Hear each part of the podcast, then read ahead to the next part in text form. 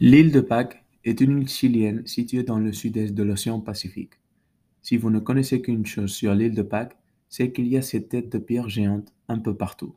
Mais vous ne savez peut-être pas que la construction de ces têtes de pierre a peut-être détruit par inadvertance la culture des gens qui les ont créées. Aujourd'hui, nous allons voir comment la civilisation de l'île de Pâques s'est effondrée. L'île de Pâques était un paradis tropical. Lorsque les Polynésiens ont découvert l'île de Pâques, la Terre n'était rien de moins qu'un paradis tropical. Recouverte d'une vaste forêt de palmiers, la petite île était habitée par environ, par environ 30 espèces d'oiseaux différentes.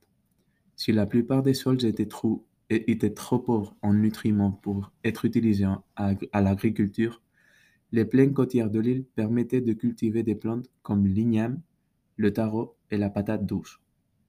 Avec le temps, ce peuple, connu sous le nom de Rapa Nui, est devenue une société complexe qui, pour des raisons encore inconnues à ce jour, s'est lancée dans l'un des projets de construction les plus uniques de l'histoire du monde, la construction des grandes sculptures en pierre connues sous le nom de Moai.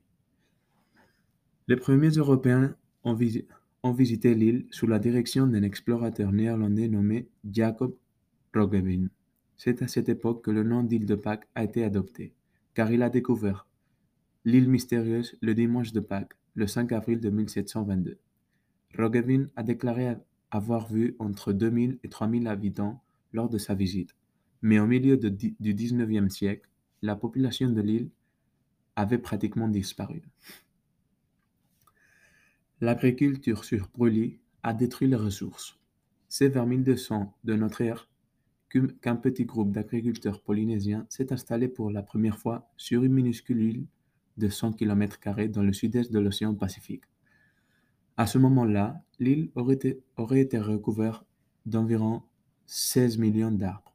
Selon une théorie, ces agriculteurs pratiquaient la culture sur brûlis et à mesure, que leur population augmentait, ils devaient brûler de plus en plus d'arbres dans la forêt de palmiers pour faire de la place aux cultures. Avant longtemps, il y avait trop d'habitants et trop peu d'arbres. Cette théorie suggère une catastrophe écologique d'origine humaine qui, selon, certains, est l'un des exemples connus les plus clairs d'une société qui se, qui se détruit involontairement en surexploitant ses ressources naturelles. D'une hauteur moyenne de 4 mètres et d'un poids moyen de 14 tonnes chacun, le déplacement des moailles autour de l'île n'était pas une mince affaire. Pour accomplir cette tâche, les habitants de l'île auraient utilisé le bois des forêts de palmiers pour dégager les chemins dont ils avaient besoin. Selon une théorie, après avoir défriché les cultures restantes, ils utilisaient les troncs restants pour déplacer les énormes sculptures en pierre et construire leurs canots de pêche en haute mer.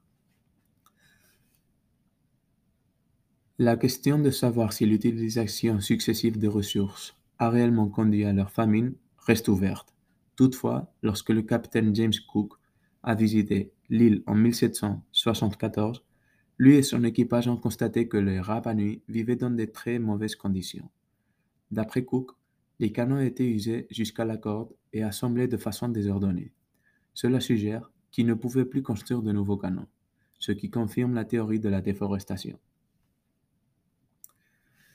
Si la théorie de l'agriculture itinérante sur Brûlis a de nombreux partisans, tout le monde n'est pas d'accord pour dire qu'elle résiste à l'examen. En fait, deux anthropologues, Terry Hunt et Carl Lipo, de l'Université de, Hawaï, ont une théorie complètement différente sur l'effondrement de la civilisation de l'île de Pâques. Dans, leur livre intitulé The, Status That Worked, ils affirment que malgré la popularité de la théorie de l'agriculture, les chasseurs de fossiles et les paléobotanistes n'ont trouvé aucune preuve concrète de l'utilisation de l'agriculture itinérante sur Brûlis sur l'île de Pâques. Si les anthropologues reconnaissent que les arbres de l'île semblent être morts en grand nombre, ils pensent que la cause en est en fait une infestation de rats. Les rongeurs sont probablement arrivés sur l'île en s'embarquant avec les Polynésiens. Une fois sur place, ils se sont multipliés de manière vorace et ont décimé l'environnement, y compris les arbres. Quelle qu'en soit la cause, l'effet de la disparition rapide des arbres sur l'île était clair. Et il n'était pas bon. La terre arabe a commencé à être lentement emporté par les, os, par, les eaux à chaque fois qu'il pleuvait. Et au fur et à mesure que, que la terre s'érodait, les Rapanui ont eu du mal à trouver l'espace nécessaire pour faire pousser suffisamment de cultures pour nourrir tout le monde. Pour aggraver le problème, les Rapanui ont rapidement épuisé les bois dont ils avaient besoin pour construire leurs canaux. Cela les a empêchés de prendre des mesures radicales comme le déménagement sur une autre île lorsque la situation a empiré. Bien qu'il ne soit pas clair si, rendre les Moai responsables de leurs problèmes, les habitants de l'île sont connus pour les évangéliser en leur crevant les yeux, en les renversant et même en les décapitant.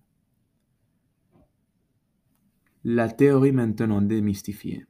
Pendant longtemps, on a cru que l'île de Pâques avait été habitée par une grande civilisation. Selon cette théorie, les effets combinés d'une déforestation extrême, d'une population en pleine expansion, des guerres et des famines ont fini par provoquer l'effondrement de cette civilisation. Au moment de l'arrivée des Européens, la population de l'île avait déjà considérablement diminué pour atteindre les quelques milliers d'habitants rapportés par Roggeveen. En raison de cette hypothèse, on pensait également que les habitants de l'île de Pâques se disputaient, sur les les ressources rares et avaient même recours au cannibalisme pour survivre.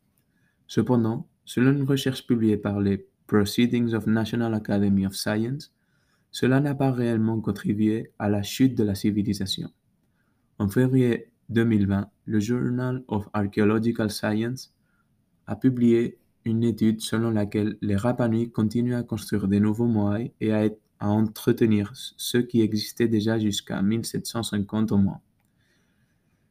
Si cela s'avère vrai, les Rapanui auraient dépassé depuis longtemps toutes les croyances antérieures concernant la date d'éradication de leur civilisation. En fait, tout cela pourrait être en cas de raisonnement circulaire. Les statues n'ont pas été trouvées dans les ruines avant 1770, et en raison des mystères préexistants entourant leur effondrement supposé, le degré de transmission de l'héritage culturel du peuple Rapanui a, peut-être, a pu être négligé, voire ignoré.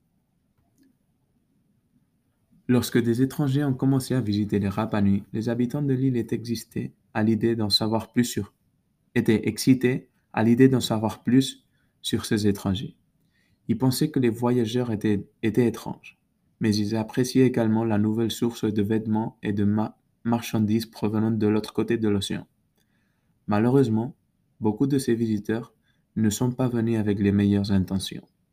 Certains ont même voyagé sur l'île avec l'intention de faire des Rapanui leurs esclaves. Ces raids péruviens ont commencé dans les années 1860. L'île de Pâques était une cible de choix en raison de sa situation géographique. On estime que 2000 Rapanui ont été capturés au cours de cette, de cette période, et ceux qui ont réussi à survivre au voyage vers le Pérou ont dû faire face à d'incroyables difficultés. Ils ont lutté contre la maladie et ont été dangereusement surmenés. En conséquence, près de 90% d'entre eux sont morts en quelques années. Lorsque les Européens sont arrivés sur l'île de Pâques, ils n'ont pas apporté que des vêtements et des marchandises. Ils ont également apporté diverses maladies, dont la syphilis et la variole. En fait, certains scientifiques pensent que les habitants de l'île ont pu survivre à la disparition des arbres, mais que la population a surtout souffert lorsque les Hollandais et les Anglais sont arrivés à Rapa Nui. Selon les Centers for Disease Control and Prevention, en moyenne, 3 personnes sur 10 qui ont contracté la variole, variole sont mortes. La syphilis, bien qu'elle soit traitable aujourd'hui, les gens mouraient fréquemment au XVIIIe siècle. Lorsque l'explorateur britannique James Cook est arrivé sur l'île de Pâques en 1774, il a rapidement remarqué que les Rapanui portaient des lances et des lances avec des morceaux pointus de lave noire vitreuse attachés aux extrémités. À l'époque, on supposait que les points triangulaires fabriqués en obsidienne et connus sous le nom de mata étaient utilisés pour la guerre.